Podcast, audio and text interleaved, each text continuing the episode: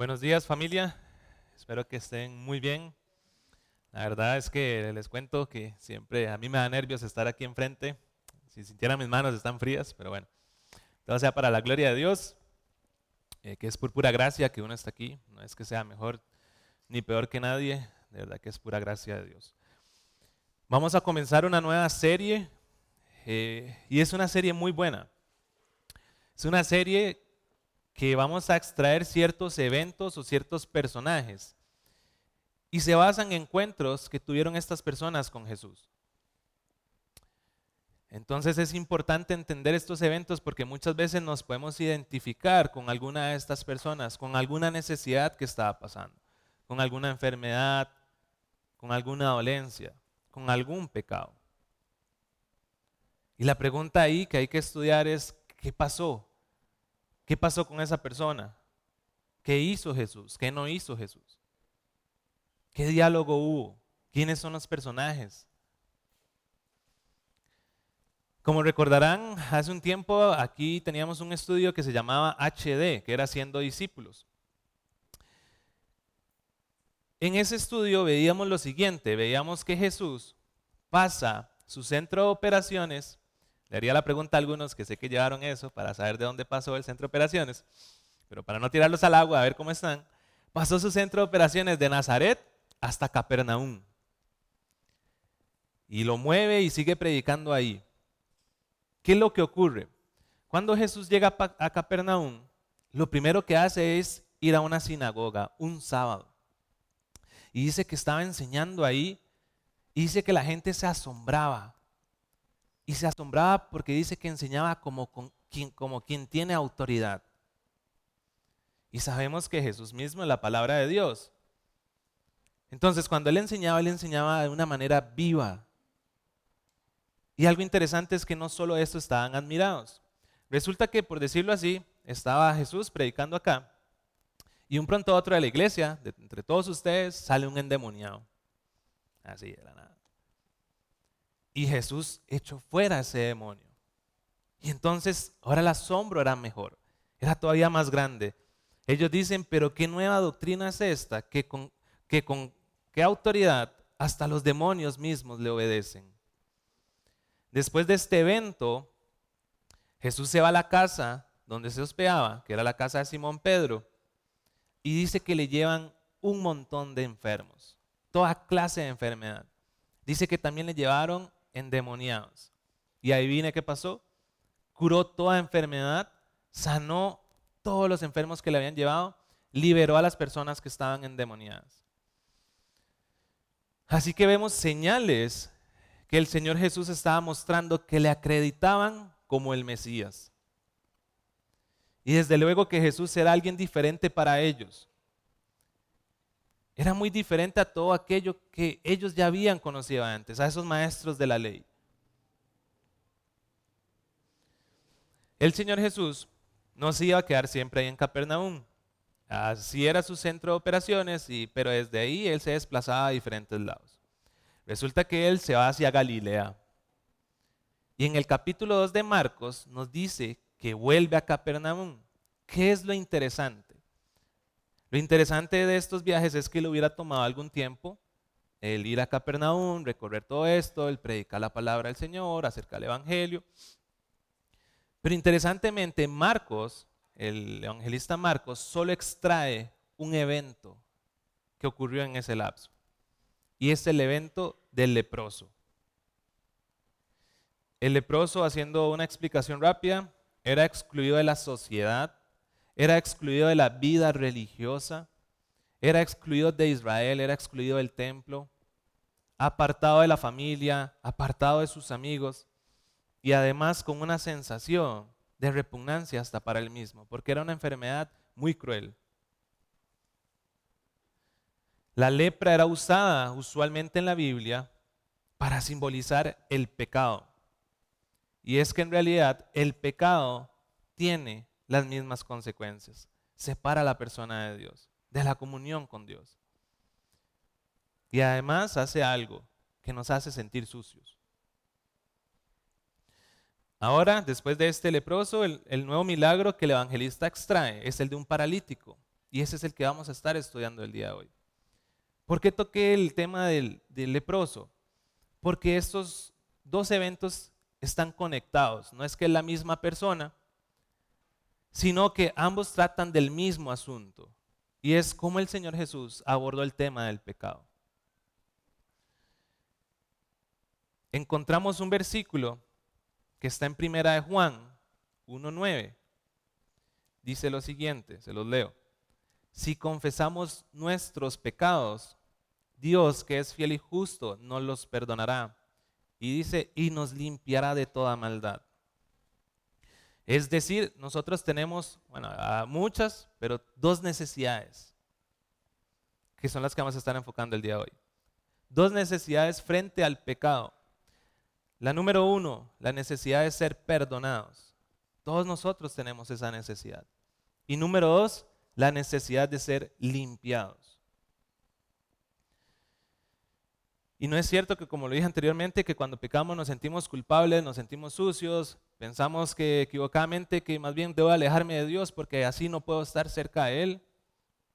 Pero en realidad, si fallamos, deberíamos de alejarnos del pecado, no de la presencia de Dios.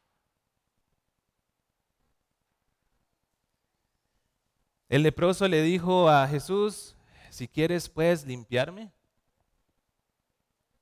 Y cuando pecamos es eso, nos sentimos sucios. Y Jesús le dijo, quiero, sé limpio. Esa es la primera cosa que hizo Jesús, limpiarlo. Y la segunda que vamos a ver con el paralítico es que justo antes de sanarle, hace algo único. Eso no se había visto en ese momento. Hace algo único. Y nuevamente, al final, dejan mirados a todos. Y es que Jesús le dice, tus pecados te son perdonados. Así que nos vamos a enfocar en esto, en, nosotros como seres humanos, estas dos necesidades que tenemos le invito a que vayamos a Marcos capítulo 2. Marcos capítulo 2, versículo 1. Dice así. Unos días después, cuando Jesús entró de nuevo en Capernaum, corrió la voz de que estaba en casa. Se aglomeraron tantos que ya no quedaba sitio ni siquiera frente a la, frente a la puerta mientras él les predicaba la palabra. Entonces llegaron cuatro hombres que le llevaban un paralítico como no podían acercarlo a Jesús por causa de la multitud, quitaron parte del techo encima de donde estaba Jesús. Y luego de hacer una abertura, bajaron la camilla en la que estaba acostado el paralítico. Al ver Jesús la fe de ellos, le dijo al paralítico, Hijo, tus pecados quedan perdonados. Estaban allí algunos maestros de la ley que pensaban, ¿por qué habla este así? Está blasfemando. ¿Quién puede perdonar pecados si no solo Dios? En ese mismo instante supo Jesús en su espíritu que esto era lo que estaban pensando. ¿Por qué razonan así? les dijo. ¿Qué es más fácil decir? ¿Qué es más fácil? ¿Decirle al paralítico, tus pecados son perdonados? ¿O decirle, levántate, toma tu camilla y anda? Pues para que sepan que el Hijo del Hombre tiene autoridad en la tierra para perdonar pecados, se dirigió entonces al paralítico, a ti te digo, levántate, toma tu camilla y vete a tu casa. Versículo 12, él se levantó, tomó su camilla enseguida y salió caminando a la vista de todos. Ellos se quedaron asombrados y comenzaron a alabar a Dios. Y termina diciendo, jamás habíamos visto cosa igual, decían. Ocupamos entrar un poquito de contexto de cómo eran las casas en, en esa época para entender cómo fue que pudieron subir y cómo fue que ocurrió todo. La Biblia nos dice que estaban en la casa. Pensamos que es la misma casa donde se hospedó en el capítulo 1, que era la casa de Simón Pedro. Y algo hermoso es que, eh, como se dice popularmente, esa casa estaba llena, estaba a reventar, no cabía nadie más. Y lo interesante y lo que vemos diferente es lo siguiente. Esta vez no estaban ahí para ser sanados. Estaban haciendo un estudio bíblico y eso me gustó mucho. Y no lo digo yo, vea que dice, no hay, dice, porque el Señor dice en el versículo 2 que les predicaba la palabra. No estaba diciendo que les estaba sanando, les estaba predicando la palabra. Y algo que me parece curioso y es que muchas veces hoy en día decimos, no, es que ya la gente no quiere, no quiere saber de Jesús, no quiere saber nada de Dios. Pero entonces, ¿por qué en ese momento sí? Y a veces pienso que estamos utilizando más palabras que acciones. Y pienso que ahí es donde estamos fallando. Hay una frase que dice, ve y predica el Evangelio. Y si es necesario, utiliza palabras. Eso lo que significa es que nuestra vida tiene que ser un evangelio para todas las demás personas.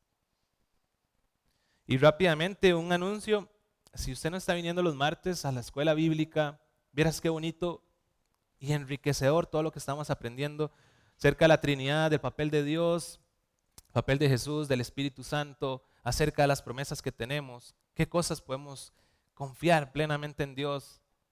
Le invito a que vengan solo los martes a las 7 de la noche. Ok, ¿cómo eran las casas?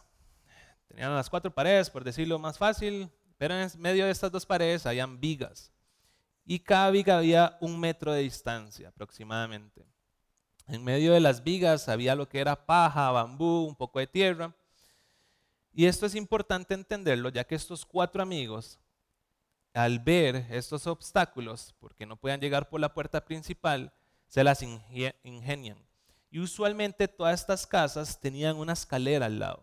Habían dos tipos de escalera, una como que el típico que usted puede ir como subiendo así, o el típico que usted pone contra la pared y le toca subir, como cuando usted sube literalmente un techo, que no tiene eso. Imagínense lo complicado que era. Vamos a ver cuatro aspectos que demostraron que ellos eran amigos de verdad con este paralítico. El primero es que dice que tuvieron que subirlo a un techo. Y este chiste me causa, bueno, no es un chiste. Aquí donde ustedes me ven bien fuerte y grande, pero dicen que el peso es relativo. Entonces, si yo agarro esta botella y pueden pasar cinco minutos, que todavía la puedo sostener, pero diez minutos y ya eso no pesa un kilo, ya empieza a pesar más, más y más y más. El brazo ya se empieza a entumecer y ya poco a poco la mano va bajando. ¿Qué pasa? Que llevar a una persona es, cosa seria. O sea, aunque sea entre cuatro hombres. A mi mamá le pasó, y por dicha hoy tampoco vino, que ella hace poco se quebró la pierna y tenían que pasarla de una camilla a otra. Y la camilla era un poquito más alta a la izquierda donde tenían que pasarla. Y está mi mamá ahí, ¿verdad? Y llega un muchacho por atrás, otro por enfrente, y nada más tenían que moverla. Entonces la agarra el muchacho por atrás y cuando uno, dos, tres, y la levantan, ay señora, es que usted sí engaña, no sé qué. Y mi mamá tuvo que ayudarles con la mano izquierda para pasarse a la camilla. Ahora imagínense subir a alguien hasta un techo. Punto número dos, no les importó el ridículo. No les dio vergüenza entrar por el techo y no estoy leyendo entre líneas, ahí se puede ver que claramente hicieron un hueco, la gente sabía quiénes estaban haciendo ese hueco, bajaron al paralítico por ahí y no les importó eso. ¿Y cuántas veces a nosotros sí nos importa y no somos capaces de llevar a un amigo a que conozca de Jesús? ¿Cuántas veces no somos capaces de hablar de Jesús en frente de alguien porque me da vergüenza? Punto número tres. No les importó si luego les iban a cobrar por ese hueco que habían hecho. Por romper ese techo. No les importó. Y punto número cuatro. Al ellos querer llevar a este hombre donde Jesús, no importando los obstáculos que habían, los difíciles que fueran, eso solo demostraba una cosa. Y es que ellos estaban convencidos de que Jesús podía hacer algo en la vida de este hombre. Si no, no se hubieran tomado todas estas molestias, a menos que ellos estuvieran convencidos de que Jesús podía transformar la vida de él. Usted puede pensar en todos los obstáculos que existen pero cuando usted ama a alguien, muchas veces hasta usted puede poner su vida en riesgo con tal de que esta persona pueda ver a Cristo, con tal de que esa persona pueda ser transformada.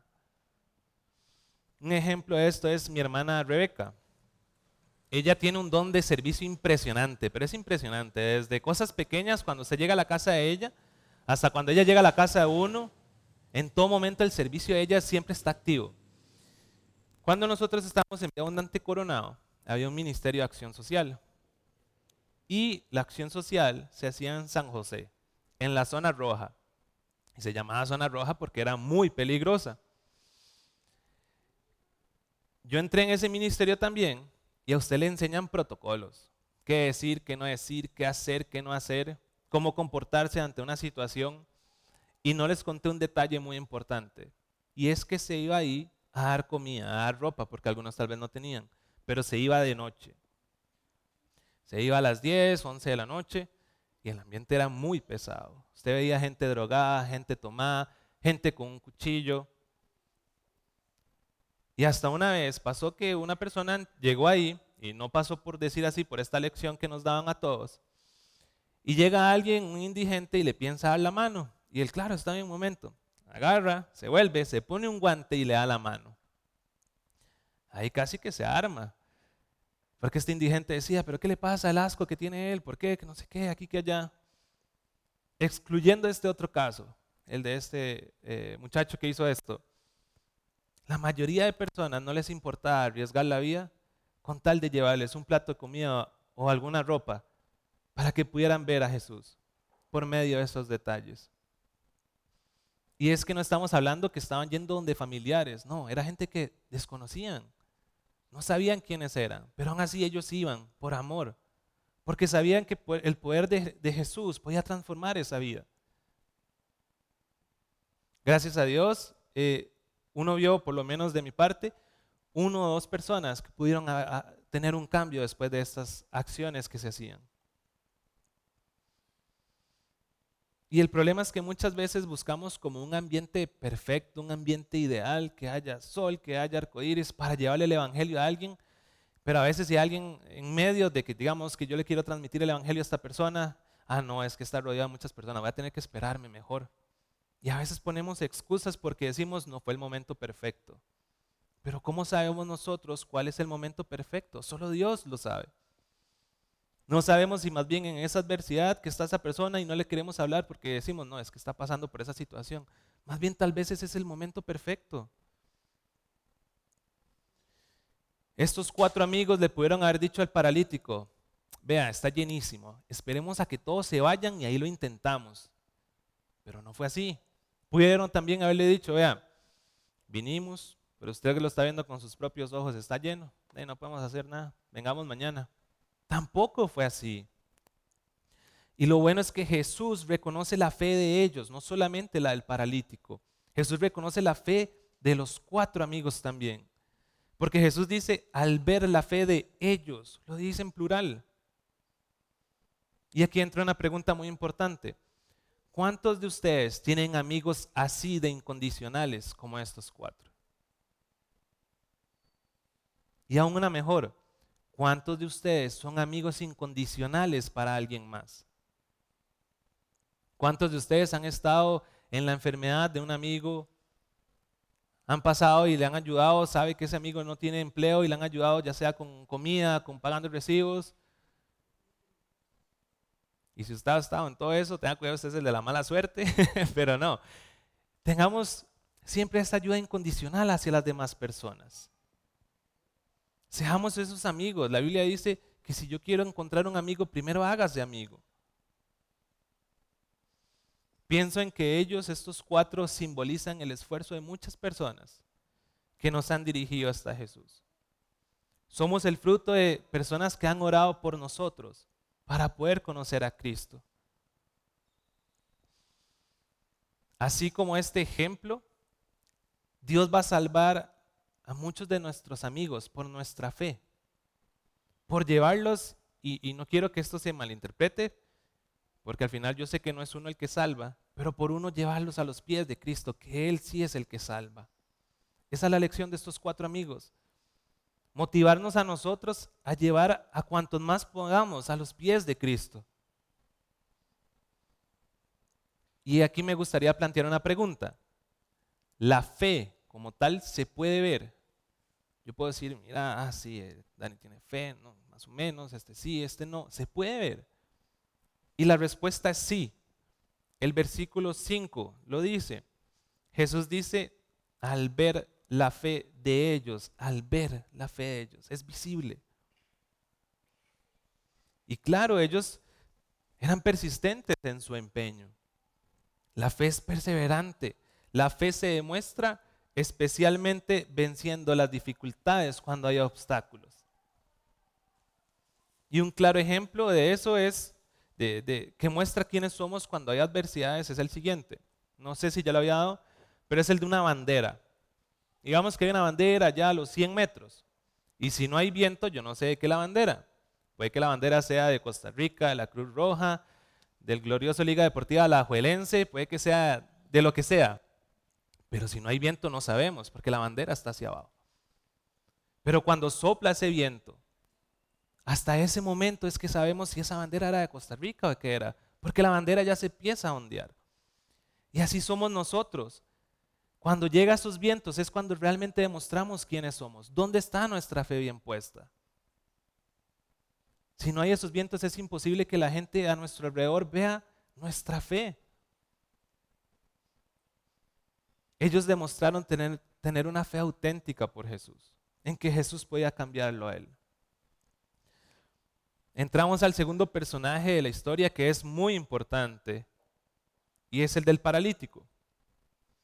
El paralítico era incapaz de moverse por sí solo y por lo tanto siempre necesitaba la ayuda, la ayuda de otras personas.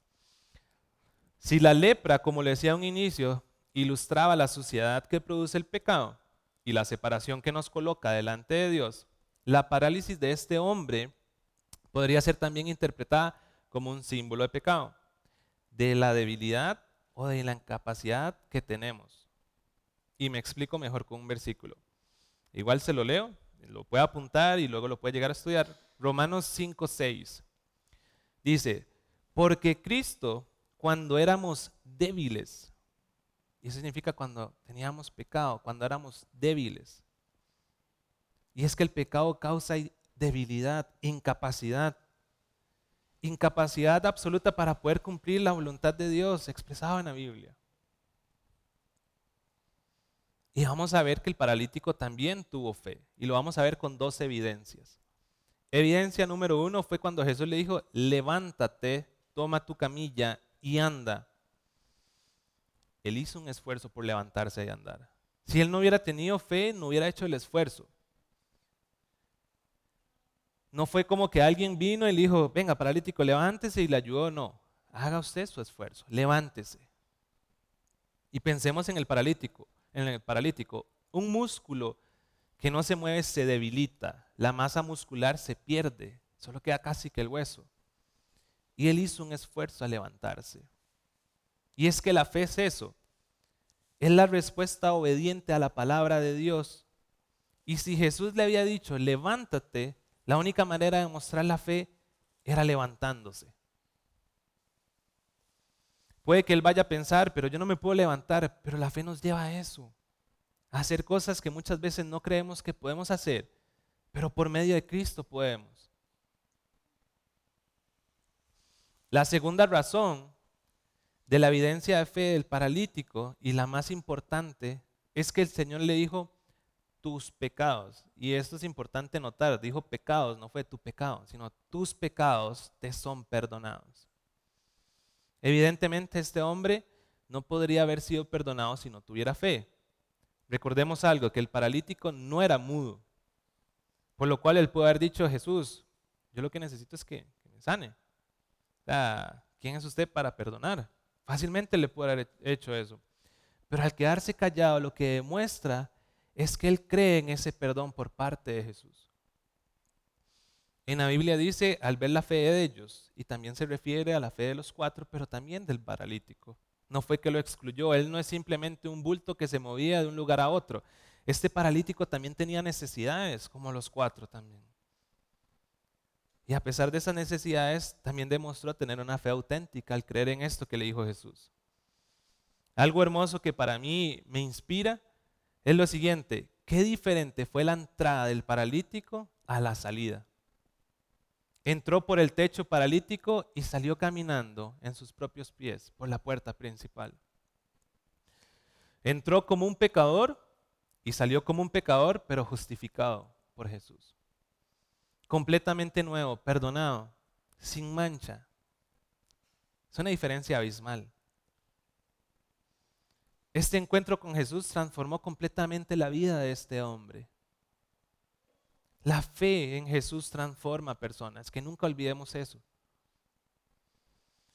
Vamos a ver un asunto delicado, tiene cierta importancia y hay que entenderlo bien.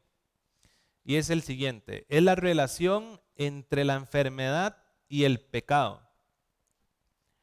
En la época de los evangelios, esta que estamos leyendo, en esta época de Jesús, veía una relación muy directa entre el pecado y las enfermedades o el sufrimiento. Y me explico con un ejemplo. Igual se lo digo y usted lo puede buscar en su casa. Juan 9.2 dice, y le preguntaron sus discípulos diciendo, Rabí, ¿quién pecó? ¿Este o sus padres para que haya nacido ciego?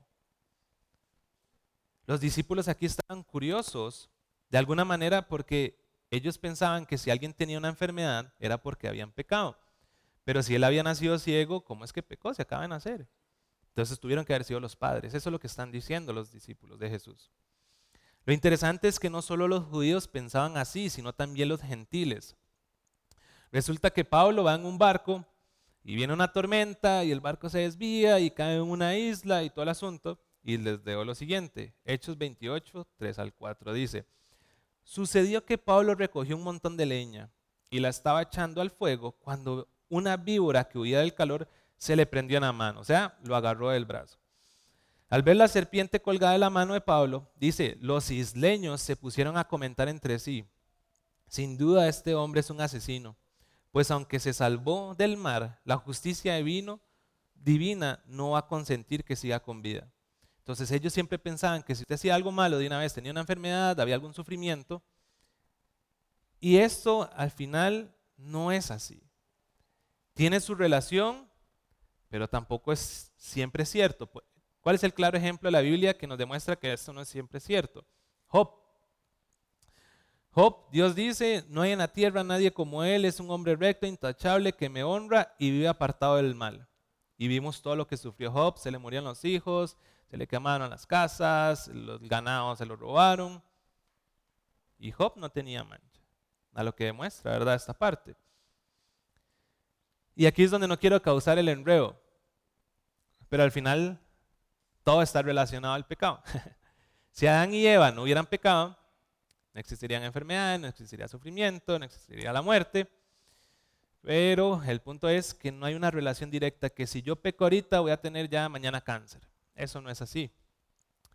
Lo que sí sabemos es que en esta época, por lo menos, Jesús reconoció de que el pecado y la enfermedad a veces sí tenían relación. Y en este caso, lo primero que le dijo Jesús a este paralítico es, hijo, tus pecados te son perdonados. Y después sanó la enfermedad. Y esto tiene un orden intencional por parte de Jesús. Primero, la causa es lo que Jesús ataca. Y segundo, luego lo que Jesús ataca son los efectos de esa causa. Siempre que el Señor Jesús hacía algún milagro, el enemigo estaba ahí. Lo que me impresiona es que usualmente lo que el enemigo utiliza es a los más religiosos. Y esto obviamente a mí me duele decirlo porque muchas veces uno piensa que la gente religiosa es alguien buena, hasta uno se ha identificado con religioso. Pero esa frase religiosos muchas veces tiene que ver con cosas que no eran bíblicas. Porque en ese momento, dice el versículo 6, estaban sentados allí algunos maestros de la ley que pensaban, ¿por qué habla este así? Está blasfemando. Y un paréntesis muy grande. Podemos ser tan religiosos que le podemos decir al mismo Hijo de Dios que es un blasfemo. Qué duro. Pero podemos llegar a tener tanta religiosidad de decirle a Jesús blasfemo. No podemos ser tan religiosos que creamos que lo nuestro es más importante que lo que Jesús tiene que decir. Y recordemos que estos fariseos, llevándolo a un extremo, fueron los que crucificaron a Jesús. ¿Quién sabe cuál fue la cara del paralítico en ese momento? Porque como yo les decía, lo que él buscaba era sanación. Pero Jesús dice, tus pecados te son perdonados. Yo pienso que en la escala de muchos, lo que tuvo que haber hecho primero Jesús era sanarlo y luego perdonarlo. Pero Jesús conoce cuáles son las prioridades en nuestra vida, cuál es nuestra verdadera necesidad. Cuando Jesús le dice eso de tus pecados te son perdonados, ¿quién puede perdonar? Si yo, y esto es un ejemplo muy claro. Por ejemplo, llego yo y le hago daño a Dani, o le hago daño a, alguien más, no sé, a Ana Paula, Caro, a quien yo tengo que pedirle perdón es a esa persona. Llego, Dani, perdóneme, eh, la verdad le fallé. No tengo que ir donde Oski, porque al final a quien le fallé fue a Dani. ¿Qué es lo interesante acá? Y es el mayor ejemplo y tenemos que tenerlo muy claro como cristianos. Cuando nosotros pecamos, no simplemente estamos pecando contra esa persona, estamos pecando contra Dios. Y el claro ejemplo es David. David cuando estuvo con una mujer que no tuvo que haber estado, dice, eh, contra Dios he pecado. Entonces lo que Jesús está diciendo es que Él es Dios y que Él tiene la capacidad de perdonar pecados porque es contra Él que se le ha eh, pecado, que se le ha ofendido. Por eso Él tenía la capacidad. Él se está poniendo en el lugar de Dios. Lo importante aquí a rescatar de todo esto es que había que solucionar la causa. De nada me sirve que, por ejemplo, me quiten un síntoma de mareo si no me quitan la infección que tengo en un oído. El verdadero problema de este mundo es el pecado. Y lo más triste es que realmente casi a nadie le importa eso. Usted puede salir ahorita al parque, va y le pregunta cuál es su mayor preocupación. Y apuesto que la de muchas personas va a decir, la gasolina está carísima. 1060 colones está carísima la gasolina. Otras personas pueden decir las guerras, la pobreza, pero muy pocas van a decir el pecado. Y en realidad nuestra necesidad mayor es no tener ese pecado, tener una comunión con Dios. Y ese pecado nos incapacita, así como lo está incapacitando a Él. En la palabra de Dios tenemos que observar lo que se dice y lo que no se dice. Y es interesante el silencio por parte de este paralítico. Ahora que yo estoy llevando clases de guitarra, uno se da cuenta que hasta los silencios son notas musicales. Y muchas veces estas notas musicales, estos silencios se utilizan para resaltar otras notas.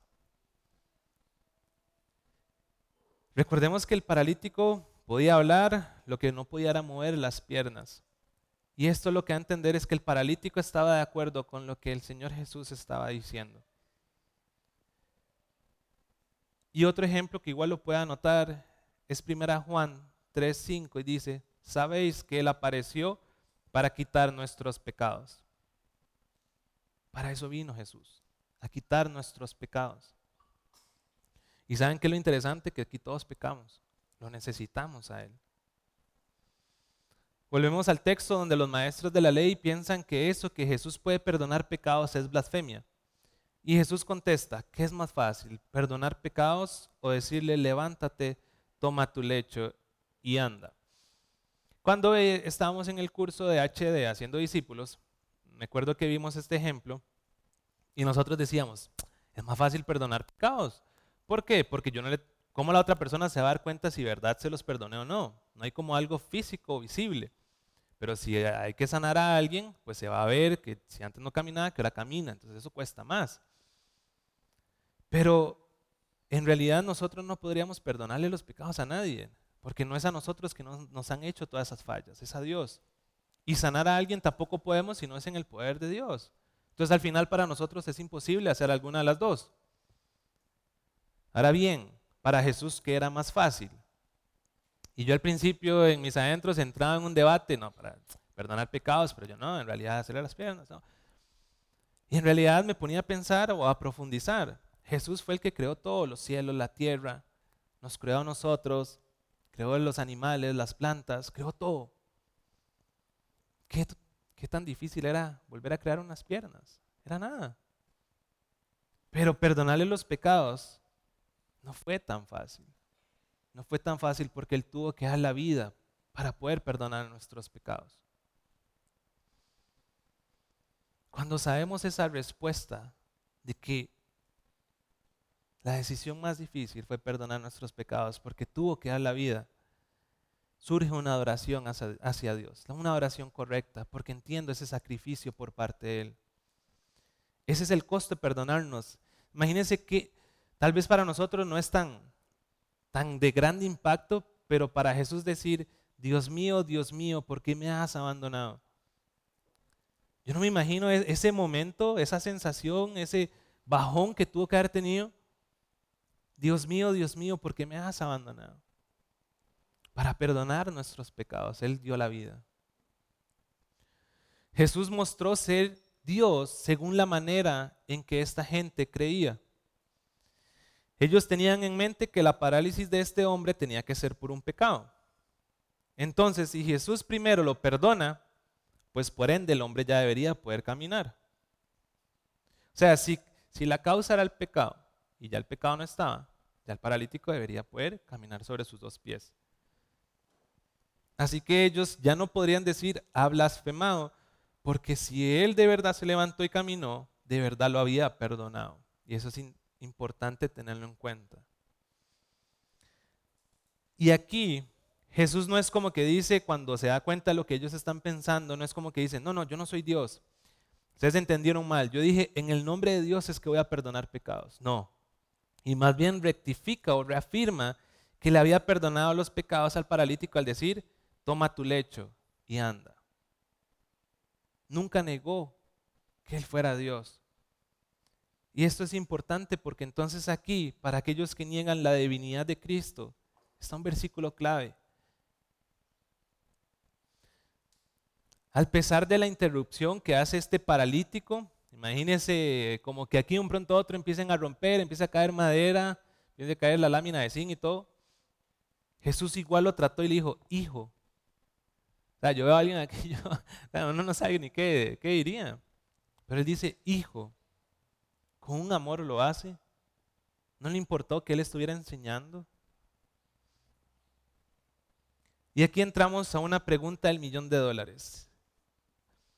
¿Por qué las personas que reciben el perdón de pecados por medio de la fe en Jesús no son también librados de sus enfermedades? Esa es una muy buena pregunta. Y la diferencia es que el paralítico debería ser un botón de muestra de lo que Dios puede hacer en nuestra vida y de lo que va a hacer con nosotros cuando estemos allá en el cielo. Es un anticipo de lo que Dios va a hacer con todas las personas que fueron perdonadas y justificadas cuando ya estemos en su presencia. Nos va a librar de todas las consecuencias que el pecado ha traído sobre nosotros. Lo que hizo aquí con el paralítico, lo va a hacer allá también con nosotros. Eso no significa que no veamos un milagro hoy en día. Claro que existen, claro que el poder de Dios sigue estando. Él es el mismo ayer, hoy y va a ser el mismo siempre. Pero nuestra fe también tiene que crecer.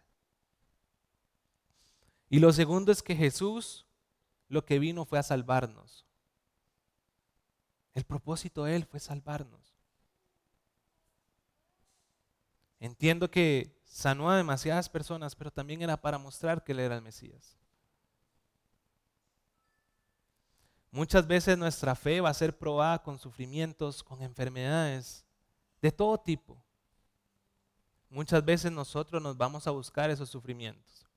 Por ejemplo, si yo ando en una moto a 180 kilómetros por hora y algo me pasa, yo no le puedo decir, Dios, ¿por qué me hiciste esto? Muchas veces nosotros nos buscamos ciertas situaciones. Pero igual, aunque nosotros nos busquemos esas situaciones, Dios va a estar ahí. Jesús va a estar ahí.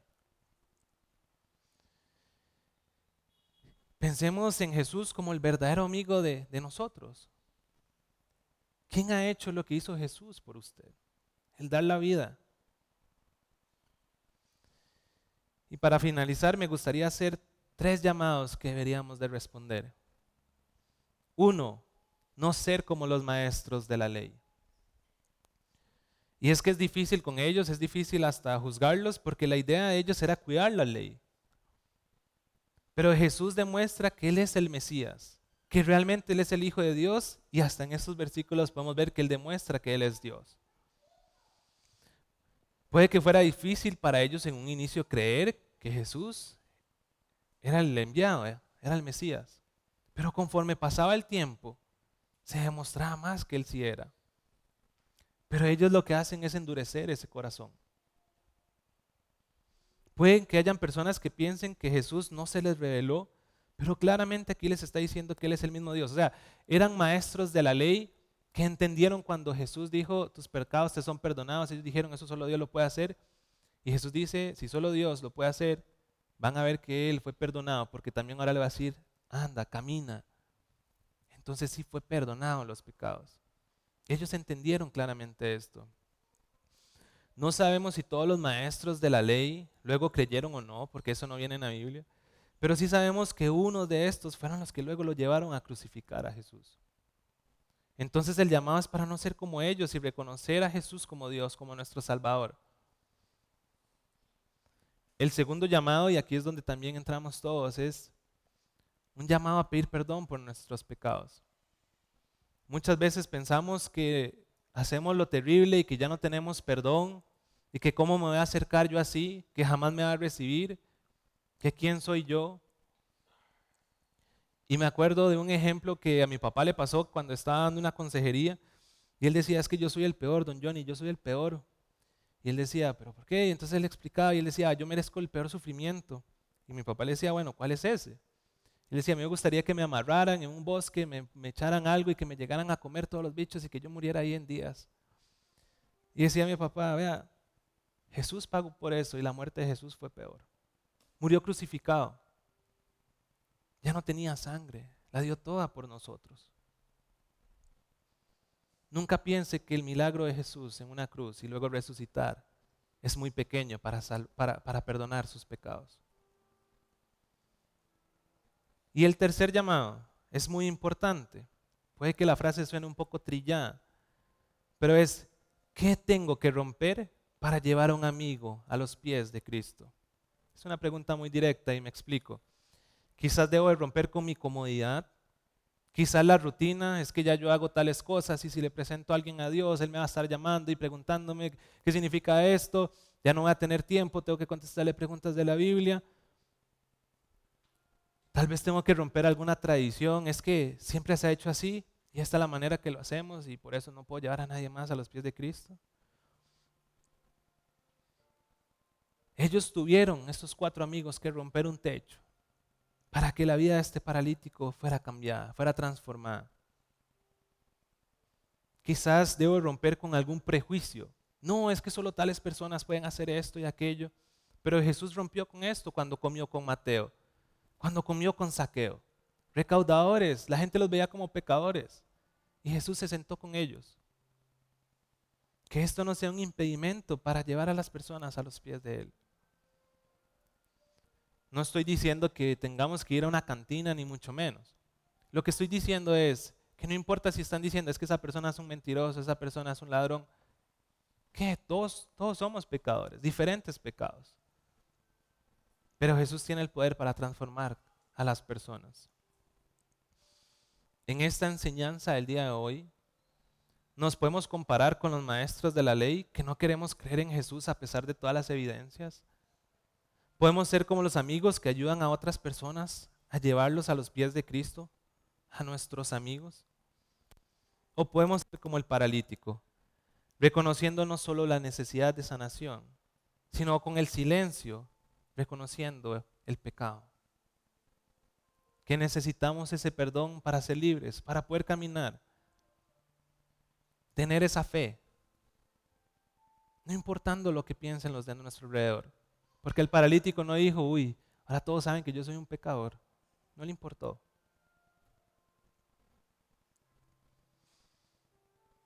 Y si ni tan siquiera usted nunca le ha entregado su vida a Cristo, Él lo va a recibir. Él no lo va a rechazar. Esto no está en la Biblia y no viene después del versículo 12 y yo no creo que haya alguien que se vaya a molestar, ningún teólogo con esto que vaya a decir. Pero es que yo no me imagino la fiesta que hubo después de este acontecimiento. Yo no me imagino los cuatro amigos celebrando en la casa, alegres cuando ya lo ven caminar, cuando entra por esa puerta, cuando empiezan a recordar y cuando lo bajamos por el techo y cuando Jesús le dijo esto y cuando hubo el silencio. Yo no me imagino ese momento, ¿eh? esos abrazos, esa felicidad. Puede que hoy haya una fiesta como esta, si usted decide entregarle a Jesús lo que tiene en su corazón, esa carga. Amén.